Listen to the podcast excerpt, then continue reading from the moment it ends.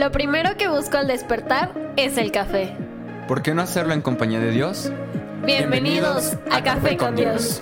Yo soy Jorge Yo soy Andrea. Yo soy Angie. Yo soy Iván. y nosotros somos... Casa. Bienvenidos. Bienvenidos. Una a tu podcast más favorito, A este, Café con Dios. Donde hemos aprendido Que sin fe es imposible agradar a Dios. y que con café. Le caes mejor. Todo Eso no viene en la por- Biblia, pero la verdad es que es la verdad. Pero, pero la verdad es que a, a mí me cae bien mi esposa con café. Eh, Ah, caray. Sí, a- ayer vi, vi- ayer vi un, un video sobre condicionamiento. Estoy impartiendo una clase eh, en sociología y hablé del condicionamiento clásico y el condicionamiento operante. ¿no? Pablo Skinner, algunos han de, de conocer esos conceptos. ¿no? Pero un, un, un hombre había condicionado a su novia para que su novia pensara que no podía vivir sin él. ¿Y cómo crees que lo hizo? Yo dije, ¿cómo, cómo utilizó el condicionamiento como para hacerle sentir que, que, que no podía vivir sin él? ¿no? ¿Estás seguro de querer dar esta información? Sí, está buenísimo, está muy divertido, está muy, muy, muy divertido. Eh, pero lo que hacen es tomar, eh, cuando él se iba de viaje, ¿no? Vivían juntos. Cuando se iba de viaje, cambiaba el café y le ponía uno descafeinado.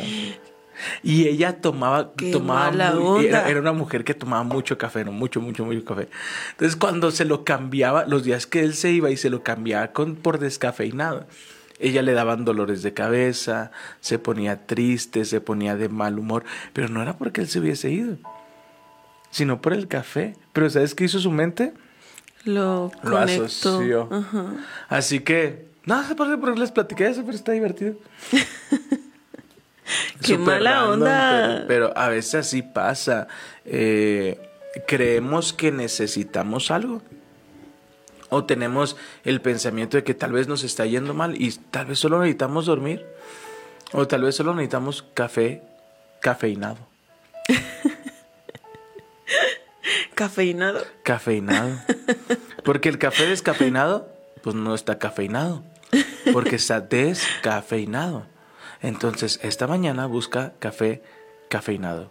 No busques café descafeinado. Ese no sirve.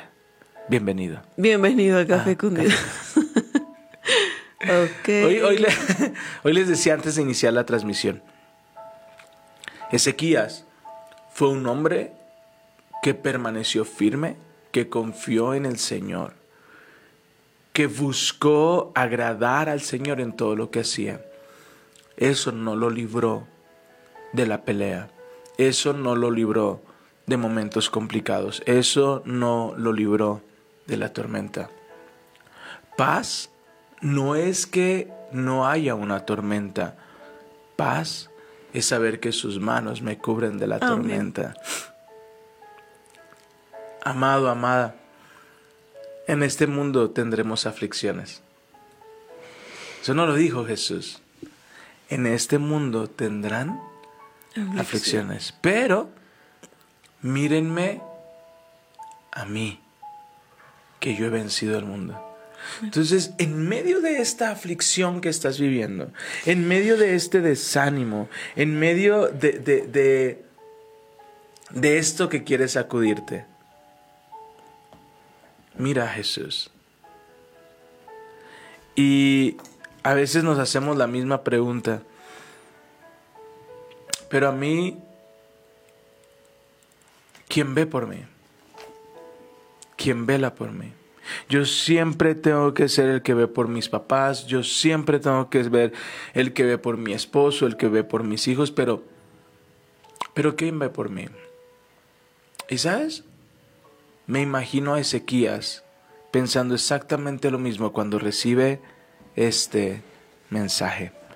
Acompáñame a Segunda de Reyes, capítulo 18, versículo 19. Yo quiero conectar algo que me Tato, resaltó. ya no hay lugar ahí para poner. Lo que hizo, lo que hizo Ezequías, que cambió su destino, lo que hizo fue confiar, ¿cierto? Esa es la palabra que nos da la Biblia. Ezequías confió en Dios. Es, es la palabra sí. que desmenuzamos ayer, que significa conexión, fidelidad, permanencia. Eso es lo que hizo. Eso es lo que le funcionó, ¿cierto? Sí. Y lo que nos dice Jesús en Juan 16, 33 es lo mismo. Dice, estas cosas os he hablado para que en mí tengan paz. En el mundo tendrán aflicción, pero confíen, confíen, o sea, permanezcan, tengan una relación cercana, ¿verdad? Sí. Y sean fieles. Confíen, yo he vencido al mundo. El Señor no nos promete que vamos a estar libres de, de dolor. De hecho, dice que va a haber tormentas, va a haber tiempos complicados. Pero si permaneces en Él, yo he visto cómo aún en medio de una tormenta podemos tener paz. Amén. Paz. Amén. ¿Sabes qué? El tema es que la confianza se ha vuelto una palabra muy vacía. Trata de ir a un episodio. De, no, no, yo, yo llego, confía en mí. Y dices, no, hermano, no confío ni en mí. A ver, es que con el antecedente que tienes, este, Ah, es que ese es el tema. Nosotros, y, y es buena herramienta, si tú por el antecedente no confías en las personas, por el antecedente que hay en la palabra, confía en Dios. Amén. Dios, es- la Dios visión no falla. espérala. La Biblia nos enseña, yo no soy hombre para mentir, ni hijo de hombre para arrepentirme. Amén. Si Dios dio una palabra para tu vida, confía porque su palabra siempre se cumple. Amén. Me Ya. acordé de un versículo. También lo vas a conectar. sí, espera. Muy bien. Creo Te que voy a está dar Salmos. cinco segundos porque No. llevo meses esperando esto. Uno, Ah, dos. A ver. Vamos a ver. Sigue, sigue. No, pues lo vas a conectar y quiero. Es que hay un versículo Ajá. que dice literalmente Dios no falla. Y me gustaría que lo que lo escribiéramos, que lo resaltáramos en la Biblia. Discúlpeme si me estoy tardando demasiado. Estírese un ratito. Mi Dios es grande. Sigue, sigue. Yo lo busco. Y yo quiero esta mañana que leas conmigo cómo es que se escucha la voz del desánimo. ¿Cómo es que se escucha la voz del enemigo? Mi esposa decía ayer a, una hermosa familia, el enemigo no es creativo. Como atacaba hace miles de años, lo sigue haciendo de la misma manera. Entonces, vuelvo a la esencia. Recuerda quién es Ezequías. Ezequías es un hombre que guardó la palabra, que se guardó a Dios, que quitó Así todo es. aquello que estorbaba, que sacó a los zorros que se comen eh, el fruto, hizo todo. Pero no dejaba de ver preocupación. ¿Se acuerdan que el día de ayer comentábamos que lo que hizo fue adelantarse a algo que no estaba pasando? Genera conciencia en, en el gran rey de Asiria y Asiria decide atacarlos. Pero quiero que escuches y, y me digas si no te es familiar esta voz. Está en Segunda de Reyes, capítulo 18, versículo 19. Entonces, el gran rey de Asiria dice, ¿en qué confías? que te da tanta seguridad? ¿Acaso crees que simples palabras pueden sustituir la fuerza y la capacidad militar? ¿Con quién cuentas para haberte rebelado contra mí? ¿Con Egipto?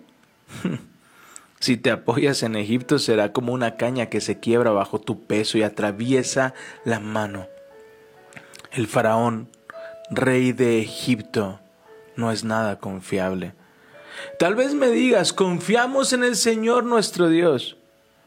Pero ¿no es quien Ezequías insultó? ¿Acaso no fue Ezequías quien derribó sus santuarios y altares e hizo que todo Judá y Jerusalén adoraran solo el altar que hay en Jerusalén? Se me ocurre una idea. Se me ocurre una idea. Llega un acuerdo con mi amo, el rey de Asiria. Yo te daré dos mil caballos, si es que puedes encontrar esa cantidad de hombres para, los para que los monten. Con tu pequeño ejército, ¿cómo se te ocurre siquiera desafiar al contingente más grande?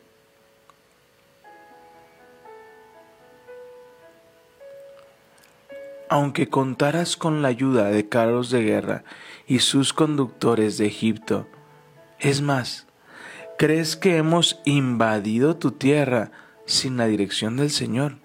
El Señor mismo nos dijo, ataquen esa tierra y destruyanla. ¿Qué? Qué triste. ¿Por qué? como el, como el enemigo nos ataca y dice el Salmo 27, a veces siento que un ejército acampó alrededor de mí pero yo confío porque aunque mi padre y mi madre me dejen, con todo el Señor me recogerá, el Señor no me abandona. Y a veces nos sentimos así. No sé si le ha pasado, pero yo he estado ahí. Que de repente llega una mala noticia y dices, bueno, Dios es bueno, voy a resistir. Después llega otra y otra y otra y dices, ¿para cuándo? Yo para cuándo, Señor. Ayúdame. Y escuchas, y escuchas esta voz que te dice, ¿a poco crees? ¿A poco crees? ¿A poco ustedes dos chamacos de iglesia de cochera creen que van a hacer algo? Y viene esa voz a taladrar tu mente, esa voz que te dice, ¿a poco crees que, que Dios te va a abrir una puerta a donde quieres ir? ¿A poco crees que por irte de ciudad y orar Dios va a hacer algo? Vamos a, vamos a hacer algo. Vamos a desenmascarar las mentiras del enemigo. ¿Qué mentira he escuchado? Últimamente, porque mentiras escuchamos de parte de Satanás toda la vida. Pero, por ejemplo, a nosotros, a mí, el, ¿por qué sigues intentándolo? Siempre van a ser una iglesia pequeña. ¿Ya viste cuántos años tienen sirviendo a Dios? ¿Cuánto han crecido? ¡Auch! Mentira de Satanás. ¿A poco crees que realmente fue Dios el que te envió? Fueron tus propias decisiones y él mismo ha pedido su destrucción. Wow. Sí, claro. No, y no terminan ahí. Versículo 26. ¿A poco crees que con, con tan solo tu fe vas a ser sano? ¿Cuántas veces hemos escuchado eso? ¿A poco crees que por levantarte temprano a leer su palabra está pasando algo? Sigues igual. Esas son las cartas de Senaquerit. Y mira lo que dice versículo 26.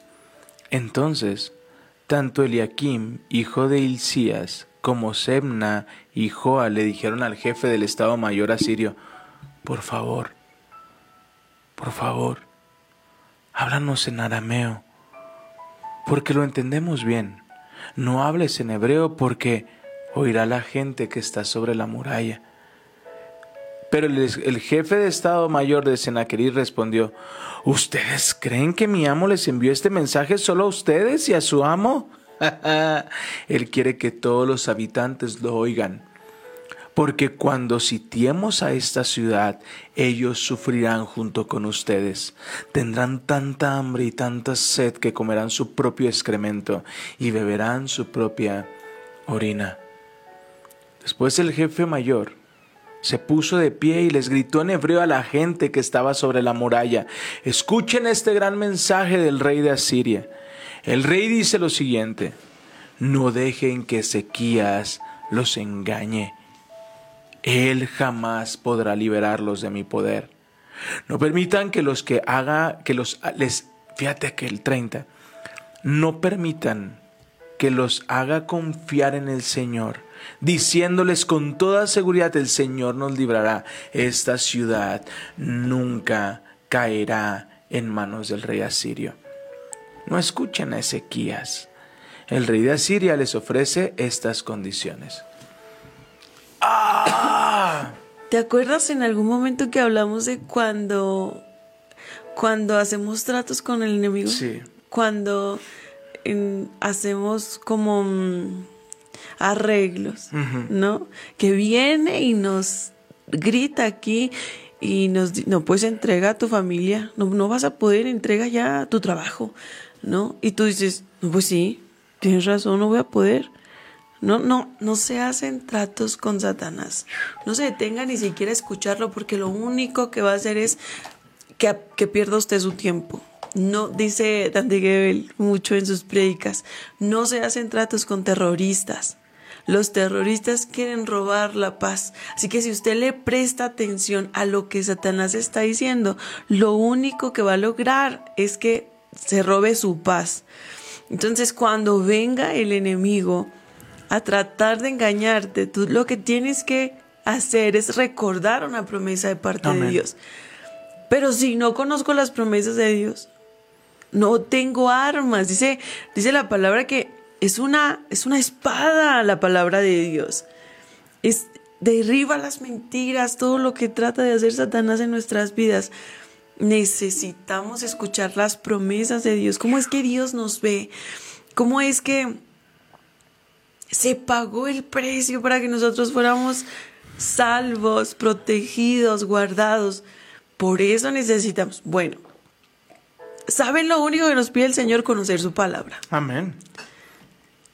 Y en la mañana yo estaba reflexionando sobre eso, es que es muy poco, realmente es difícil darle una hora al Señor, ponerte a leer un capítulo diario de su palabra. Vuelvo a lo mismo. ¿A quién estás escuchando? ¿Qué voz Sí. te está diciendo? No se dejen engañar. ¿Cuántas veces hemos escuchado?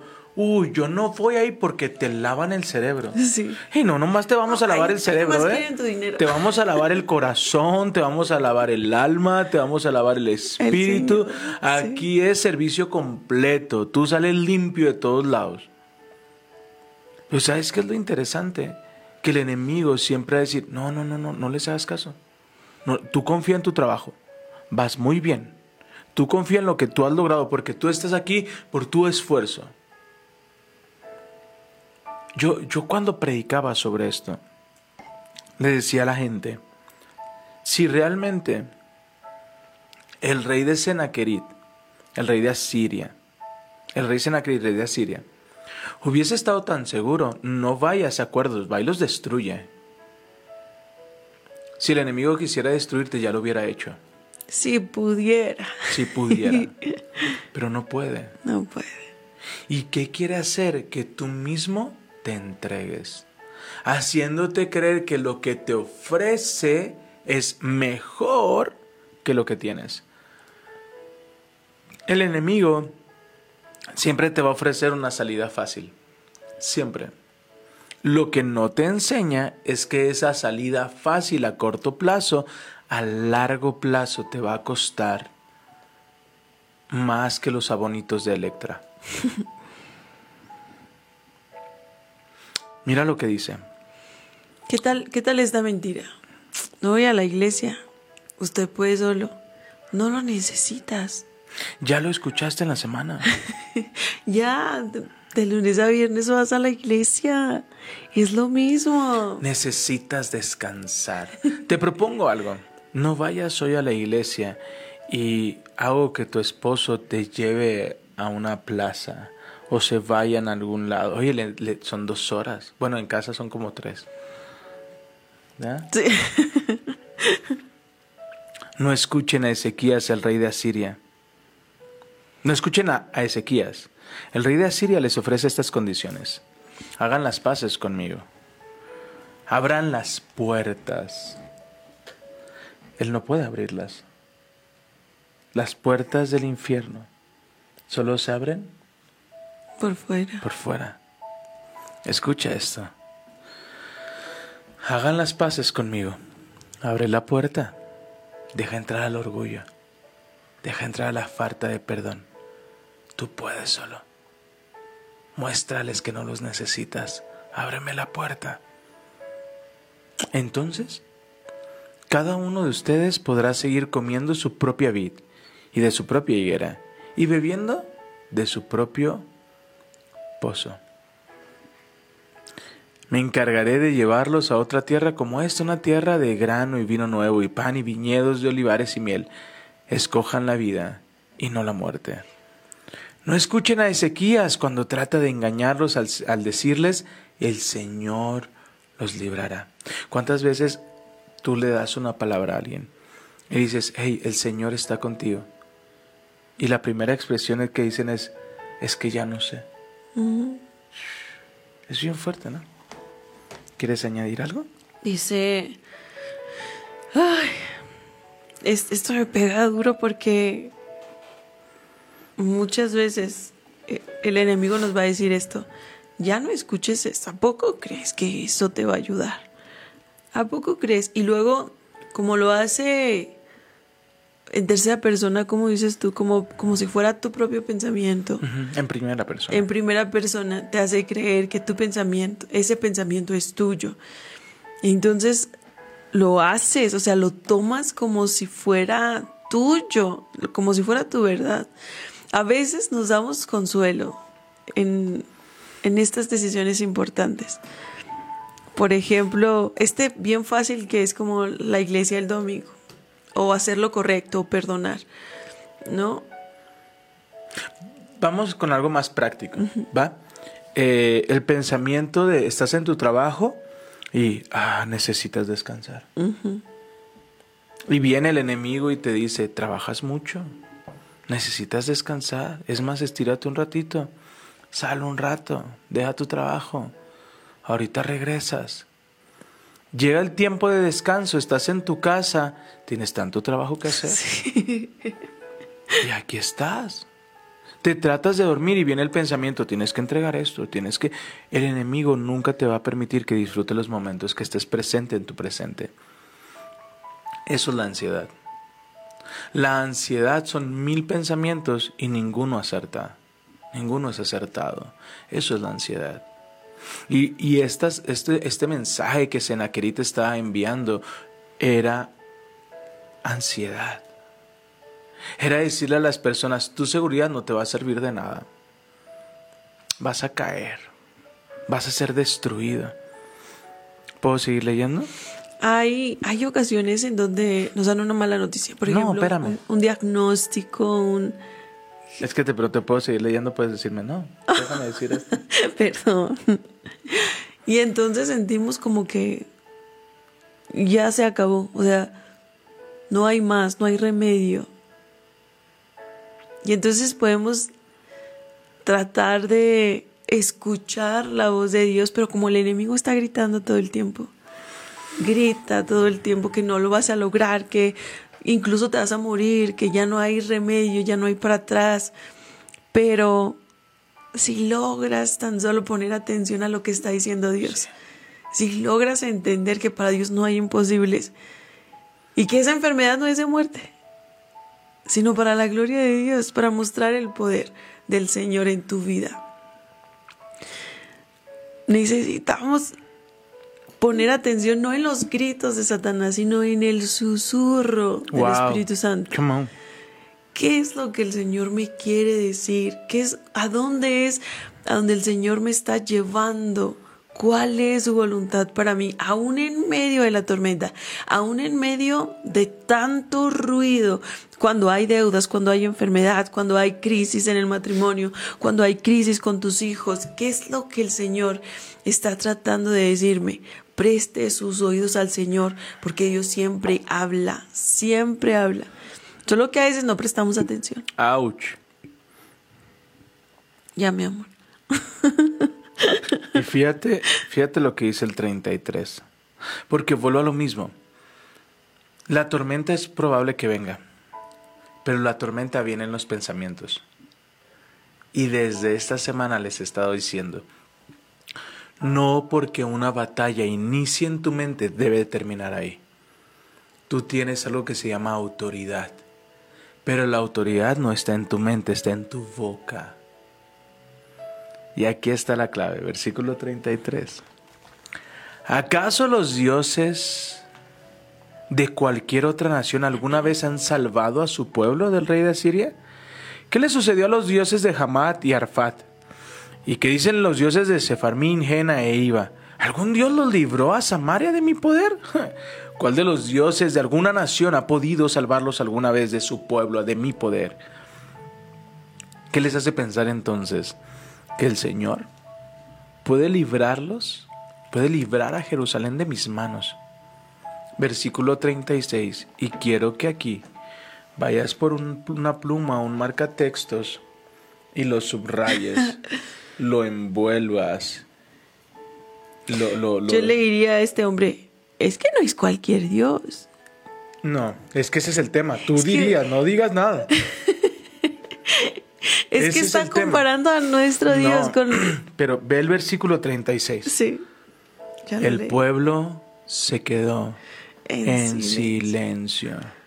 y no dijo ni una palabra, porque Ezequiel les había ordenado, no respondan. Cuando tú te pones a responderle, a tratar de defenderle, yo una vez les dije, Dios no ocupa defensores, ocupa hijos. Él no ocupa que lo defiendas. Él no ocupa eh, que Él no necesita que lo defiendas. Él sabe defenderse. Él es que pelea nuestras batallas Amén. por nosotros. Nosotros no peleamos sus batallas. Él pelea nuestras batallas. Entonces, después de todo este discurso, Ezequiel les dijo al pueblo, quédense En callados. silencio. porque cuando tú te pones a discutir con el enemigo, como decía mi esposa, y no es que mi Dios, el enemigo va a encontrar por dónde pegarte. ¿Sabes? Podrás decirle, mi Dios es mucho más grande. Ok, si tu Dios es mucho más grande, porque no lo sigues como deberías? Ah. Hablar es darle herramientas para que siga golpeando tu vida. Y es que muchas veces lo que necesitamos es simplemente guardar silencio y esperar que Dios obre. Claro. Es, es hablar con un necio. Es el rey de la necedad, Satanás. Y sabe, dice, dice por ahí un dicho, que más vale el diablo por viejo que, por, sabio. Sí. Sí, sí, sí. Es, es, conoce al ser humano. Y sabe que si insiste, el ser humano va a terminar cayendo. Por eso Dios nos dice, resistan a Satanás. Amén. A veces cuando viene todo esto, es mejor guardar silencio, esperar que el Señor pelee nuestras batallas. No siempre, no, no, no a veces, siempre, perdón. Sí. No es a veces, es siempre. Vaya y entregue esta batalla en manos del, del Señor. Amén, porque Ezequías les pidió eso por una pequeña razón. Versículo 37. Entonces, Eliakim, hijo de Hilcias, administrador del palacio, Semna, secretario de la corte, y Joa, hijo de Asaf, historiador del reino, regresaron a donde estaba Ezequías.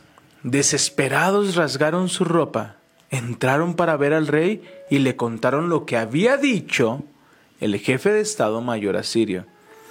Cuando el rey Ezequías oyó el informe, rasgó su ropa, se vistió de tela áspera y entró al templo del Señor. Mm. ¿Sabes? ¿Sabes a dónde hay que llevar esos mensajes? Al templo del Señor. ¿Sabes a dónde tenemos que llevar ese ruido? Al templo. Lo leímos en el Salmo 73. Mis pies estaban a punto de resbalar, pero fui a tu santuario y ahí me di cuenta que había una semilla de amargura y que mi corazón estaba destruido, pero que aún te pertenecía. Aleluya. Estoy tan cansado. Mi matrimonio es tan complicado. El trabajo ya no veo la salida. En casa la enfermedad nos ha desgastado. Mis papás siguen con esta actitud negativa. Mis hijos siguen rebeldes. Guarda silencio. Todo eso llévalo al lugar correcto. Y aquí, aquí quiero, ah, quiero que si puedes hacer un, un, diseño gráfico, hazte una línea ahí del versículo 36 al versículo 30, al, al capítulo 19. Guardaré silencio y después iré al templo del Señor. Y es que es el punto. ¿A dónde vamos cada vez que recibimos una mala noticia? ¿A dónde está corriendo por ayuda? Que dejamos al Señor siempre para lo último. Para ya cuando no tengo esperanza, ya cuando nadie me puede ayudar, ya corro al Señor. Y debería ser lo, lo primero, lo más importante. Cuando recibe usted, no, que la van a embargar. No, que esa deuda no va a terminar. Que su matrimonio está en crisis, ya, le pido el divorcio. ¿A dónde está llevando todo eso? ¿A dónde lo llevamos? Estoy bien emocionado, perdón. Estoy súper emocionado, súper emocionado, porque es lo que el Espíritu Santo nos ha estado hablando durante todo este tiempo. De ir mucho más profundo, de dejar de ser solo siervos y pasar a ser hijos, pero eso requiere ir al lugar correcto. No ser como un barco a la deriva que se mueve conforme a la marea. Si todo va bien, gloria a Dios. Pero si me empieza a ir mal, ya no puedo ir a la iglesia. Ya no quiero orar. No, sea firme, permanezca en medio de la tormenta, en medio de la falta, confíe que el Señor no le va a dejar. Hay una mentira que Satanás está diciendo mucho últimamente. Usted no necesita la iglesia porque Dios está en todos lados. ¿Eh? Es voluntad de Dios que nos reunamos a adorarle. Es su voluntad, lo dicen las escrituras, lo dice su palabra. Necesitamos ese alimento porque cuando la fe se une, nosotros somos su iglesia, eso es cierto. Nosotros somos templo del Espíritu Santo. Cada uno de nosotros forma la iglesia. Pero cuando se une la iglesia, algo, Algo pasa. poderoso pasa. Cuando se une la fe de las personas, milagros y maravillas, el cielo se abre a favor del pueblo de Dios. Así que no haga caso de eso. Usted sí necesita, usted es parte de la iglesia de Jesucristo. No podemos, de, de hecho hay en, en- creo que está en Corintios que dice que somos un solo cuerpo. Sí. Que la mano no puede vivir sin el pie y el pie sin el corazón. No, todos necesitamos de todos. Somos un solo cuerpo y necesitamos venir a la presencia de Dios, a unirnos. Amén. Amén. Amén. Versículo 2. 19, capítulo 19, versículo 2. ¿A dónde fue Ezequías? Al templo. Enseguida envió a Eliakim, administrador del palacio, a Seba, el secretario de la corte, y a los principales sacerdotes, todos vestidos de tela áspera, a hablar con el profeta Isaías, hijo de Amos. Wow. Oh, ellos le dijeron, el rey Ezequías dice, hoy es un día de dificultad, insulto y deshonra. Es como cuando un niño está a punto de nacer, pero la madre no tiene la fuerza para dar a luz. Tal vez el Señor tu Dios haya oído al jefe del Estado Mayor asirio, que fue enviado por el rey para desafiar al Dios viviente y lo castigue por sus palabras. Te rogamos que ores por lo que hemos quedado. ¿Qué ves aquí? ¿Cuál fue el siguiente paso después de que fue al templo? Fueron con el profeta. Con la autoridad a la cual tú estás honrando. ¿Sabes? Aquí hay muchos eh, que nos acompañan de otras iglesias. Si estás pasando por un tiempo de aflicción, ve al templo, ora y después ve con tu autoridad, con tu pastor, con tu líder, a decirle necesito que se una a orar conmigo. Yo solamente quiero añadir algo. A veces, en algunas ocasiones podemos sentirnos mal y decir, es que eh, el pastor no está o el pastor no está para mí. Ok. Un pastor es tu pastor cuando tú escuchas y obedeces conforme a lo que te dice. Porque si estamos ausentes, si no estamos y exigimos, es como de cuando te necesito eres mi pastor, pero cuando tú me necesitas yo tengo mil cosas que hacer. Ouch. Cuidado. Y te lo digo con mucho amor, si- sin afán de, de absolutamente nada.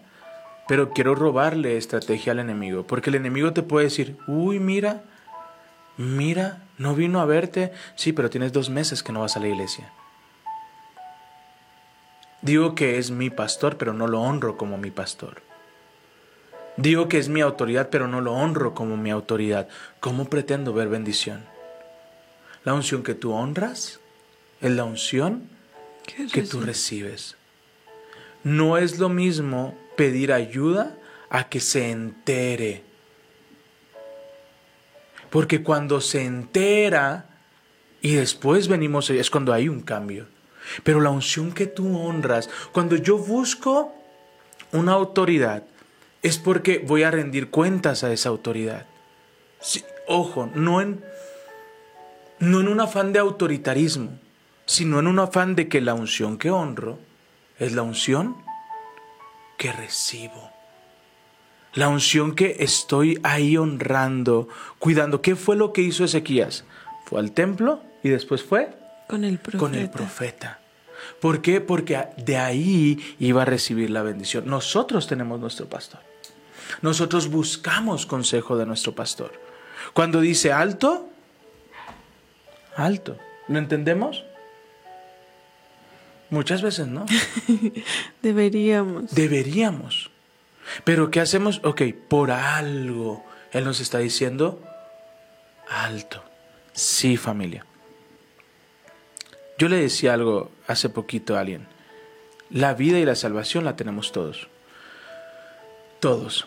Pero entre más profunda sea tu relación, mayor bendición va a haber. Es muy diferente ser siervo, es muy diferente ser discípulo, es muy diferente ser amigo, es muy diferente ser hijo.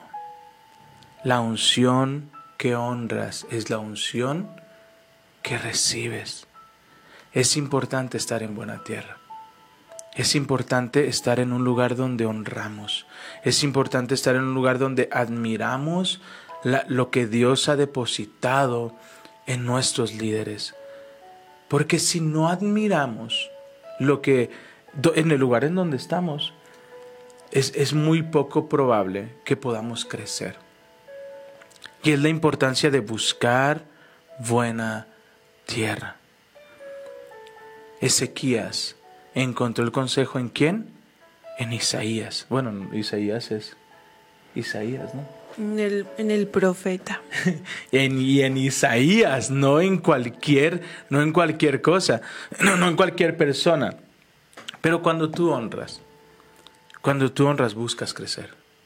Cuando tú honras buscas ir más allá. ¿Sí me explico? Entonces, a veces es importante decir, Dios, ¿en qué tierra me tienes? ¿A qué tierra quieres llevarme? ¿Qué es lo que sigue? ¿Hacia dónde voy? Quiero crecer, quiero, quiero ir mucho más profundo, quiero, quiero honrar, quiero, quiero estar cerca. ¿Recuerdas qué es la confianza? La confianza es conexión. Conexión. O sea, relación. Es mm, fidelidad y permanencia. Permanencia. Son tres ingredientes. Sí, la confianza se gana. Evidentemente. No podemos exigir confianza, no podemos pedir confianza a las personas. Evidentemente la confianza se gana. Me queda claro. Y es lo que Ezequías vio en Isaías. Mira lo que dice, versículo 5. Una vez que los funcionarios del rey Ezequías le dieron a Isaías el mensaje del rey, el profeta respondió, díganle a su amo, esto dice el Señor. No te alteres por ese discurso blasfemo que han pronunciado contra mí los mensajeros del rey de A Asiria. eso iba yo hace rato. Es que puso a nuestro Dios, al Dios Todopoderoso, al nivel de los dioses que tenía, a los dioses que conocían. No, pues es que el Dios de no sé quién no pudo conmigo, el Dios de no sé quién no pudo conmigo. ¿cómo crees que tu Señor va a poder? ¿No? Y es, es eso, es... ¿Por qué hablas así de Dios? Escucha lo que dice aquí, dice, fue enviado por el rey para desafiar al Dios viviente. Y, y es tremendo cómo Dios responde. cuando, cuando se meten contigo, no es contigo directamente, es con aquel que cuida de ti, es con aquel que te acompaña. Y Dios lo toma personal, ¿verdad? Porque es su pueblo. Y era el rey Ezequías, uno de un montón que habían venido, el único que dijo sí a Dios. ¿Cómo no iba a salir Dios a defender? es maravilloso lo que hace el Señor cuando nosotros le llevamos nuestras cartas, esas malas noticias, las llevamos a su presencia y decimos, Señor, mira, esto es lo que está diciendo el enemigo de mí. Dice que no voy a poder, dice que esta deuda va a terminar conmigo, que me van a embarcar. Mira, Señor, aquí está lo que me está diciendo. Y dice, dice que tú no puedes. Eso es lo que estaba diciendo, ¿no? Sí, claro. Y dice que si confío en ti no funciona. Que hablar contigo son simples palabras. Fíjate lo que dice. El profeta respondió, díganle a su amo, esto dice el Señor. No te alteres por ese discurso. No te preocupes. No te alteres por ese discurso blasfemo que han pronunciado contra mí los mensajeros del rey de Asiria. ¿Contra quién? Contra mí. No contra ti. ¿Sabes? Eso que están diciendo no es en tu contra, no es contra ti, es contra mí. Cuando tú logras identificar que la lucha no es contra ti, el enemigo no está contra ti, tú eres un hijo amado que verá la bendición y el favor de Dios. La lucha no es contra carne ni, Ni sangre, sino contra principados Y y potestades. Pero la batalla no la peleas Tú. tú, la pelea Él. No Así te es. alteres por ese discurso blasfemo que han pronunciado contra mí los mensajeros del rey Asiria. Versículo 7. Escucha. Yo mismo actuaré en su contra. Y el rey recibirá un mensaje de que lo necesitan en su país. Así volverá a su tierra, donde haré que lo maten a filo de espada. Dios pelea Tus batallas. tus batallas. Amén. ¿Por qué no dices en fe? Dios pelea mis batallas. No por, eso, sé. por eso yo decía, es que Dios se lo toma personal. Sí, claro. Y dice, no, a ver, tú eres mi hijo, no te preocupes, yo voy a pelear esta batalla. Te voy a llevar de gloria en gloria y de victoria en victoria. Pero debemos asegurarnos de ir al lugar correcto por ayuda. Claro. De ponerlo es lo que te iba a en primer decir. lugar. Veamos todo el cuadro. Vienen las cartas, vienen los mensajes y... Dice. Ajá, punto número uno, silencio. No, no, no caigas en discusión, no caigas en defender, no caigas como en la, en la polémica. Tú eres luz, tú eres bendición, Dios te ha marcado ahí con un propósito. Punto número uno, y le dice al pueblo, hey, guarden silencio. No digan nada. Ok. Primera estrategia, vamos a la metodología. Primer momento, guardar Modo maestro activado. guardar silencio en medio de la circunstancia. Frente al ¿Qué enemigo, hubiese frente a la mala noticia. ¿Qué hubiese pasado si ellos responden? Uy, Si se defienden. ¿sabes qué hubiese pasado si ellos respondían? Abrían la puerta. ¿Qué fue lo que les dijo? Hagan las paces, abran las puertas. si ellos hubiesen Cedan. respondido, Cedan el territorio. si ellos hubiesen respondido, es muy probable que hubiesen sido convencidos y hubiesen abierto las puertas. Pero el guardar silencio, recuerda que lo vimos cuando eh, el papá, ah, Zac- Zacarías, queda mudo, ¿sabes? Y veíamos que Zacarías lo primero que habla es, conocí la gracia y el amor bondadoso de parte de Dios. Es decir, que cuando Dios hace que guardemos silencio es porque está cuidando nuestras palabras con un amor bondadoso. Amén. Después, ¿cuál es el segundo punto? Ir al lugar correcto. Ir al lugar correcto. Ir al lugar de su presencia. Ir y decirle, Señor, aquí está el mensaje que me están enviando. Esto es lo que estoy viviendo. Esto es lo que estoy suscitando. Esto es, lo- e- e- es el evento que estoy. Esta es la mentira que estoy escuchando. Y punto número tres, ¿El profeta? recordar que no estoy solo. Recordar que Dios ha puesto personas Sí. cerca, personas que están orando por mí, personas que están eh, ayunando, están clamando por mi vida, en los cuales puedo encontrar ayuda. Pero vemos estas tres características. Guardar silencio, lugar correcto y recordar que no estoy solo. Y recordar que hay profetas, recordar que hay pastores, recordar que hay personas que están orando por mí y por mi familia. Que puedo confiar en ellos, que son buena tierra, que, que estoy ahí porque Dios me ha puesto ahí Amén. porque voy a confiar en ellos. Y si de alguna manera no hay esa confianza, es decir, Dios, guíame al lugar correcto.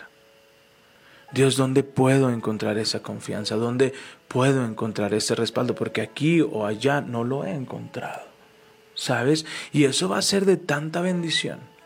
¿Por qué? Porque vuelvo a la esencia. La unción que honras Es la unción que recibes. es la unción que recibes.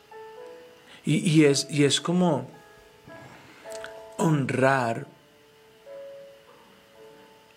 Yo lo veo como admirar, ¿sabes? Como de ver la vida de alguien y decir, wow, yo, yo admiro su vida, yo admiro su fe eh, eh, eh, y quiero, quiero estar cerca. ¿Sí me explico? Entonces, ¿qué fue lo que hizo Ezequías? Estos tres pasos. Y yo te aseguro que la respuesta va a ser la misma. Si Ezequías hubiese quedado callado y cuando le toca hablar, le toca hablar y habla con su, con su equipo y les dice, ¿cómo ven? Esto está difícil, ¿qué vamos a hacer? Probablemente ellos que escucharon habían dicho, paga más impuesto. Haz que no llegue. Amén. Te quedaste muy seria. Sí, y es que si escuchas el consejo humano, eso te va a decir, no puede ser, de, ¿cuánto te está pidiendo? Dale ¿Das poquito territorio? más. Dáselo. ¿Quiere, ¿Quiere el tributo? Dale el tributo. ¿No? Sigue cediendo porque esa forma nos va a dejar en paz. ¿Qué cree? No lo va a dejar en paz. a menos No. de que vayamos Y cuando a cedas te va a pedir más. Solo Dios puede librarnos. En medio de tantas circunstancias, miren, yo he visto gente pasando por diagnósticos terribles, cáncer, eh, no sé, enfermedades en la piel, cosas horribles. Cuando vienen al Señor, Dios hace lo mismo, lo mismo que hizo con Ezequías. Sale a su defensa, sale a defenderlos, a librarlos. Dios no falla. Amén. Yo quería leerles un versículo antes de, antes de que se termine. Dice Deuteronomio 31:8, el Señor mismo marchará al frente de ti y estará contigo, nunca te dejará ni te abandonará, no temas ni te desanimes. Dios no falla.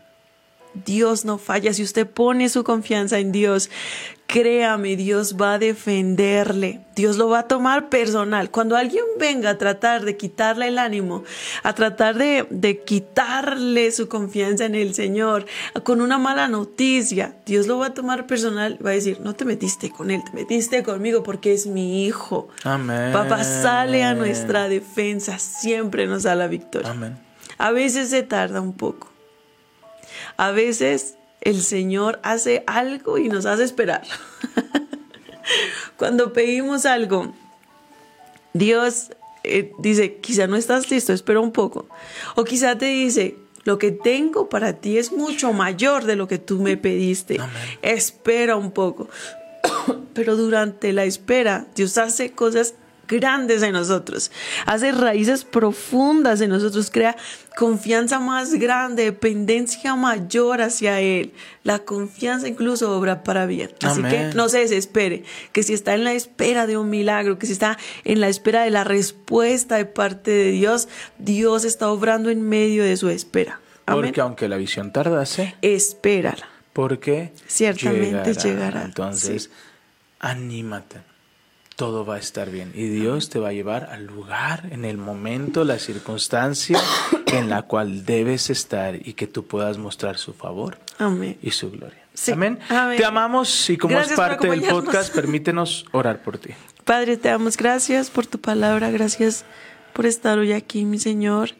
Te pido, Padre, que seas tú peleando nuestras batallas. Como Ezequías, Señor, traemos las cartas del enemigo y las ponemos en tus manos.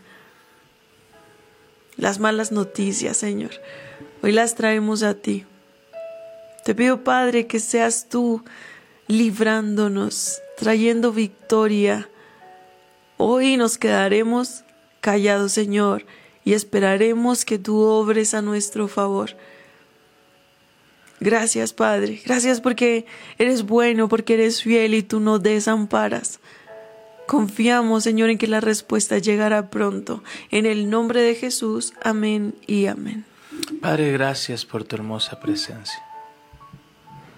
Espíritu Santo, gracias. Gracias porque tú eres quien nos sostiene. Porque tu amor es el que nos guía al lugar correcto. Ayúdanos a permanecer, a confiar, a ser parte de lo que tú tienes para nuestras vidas. Padre, hoy nos ponemos en tus manos y pongo a cada persona en tus manos. Llévalos cada vez mucho más profundos en tu amor. Padre, hoy te doy gracias porque tú eres suficiente. En el nombre de Jesús, amén, y amén. Familia, les amamos, les bendecimos y hoy les decimos adiós.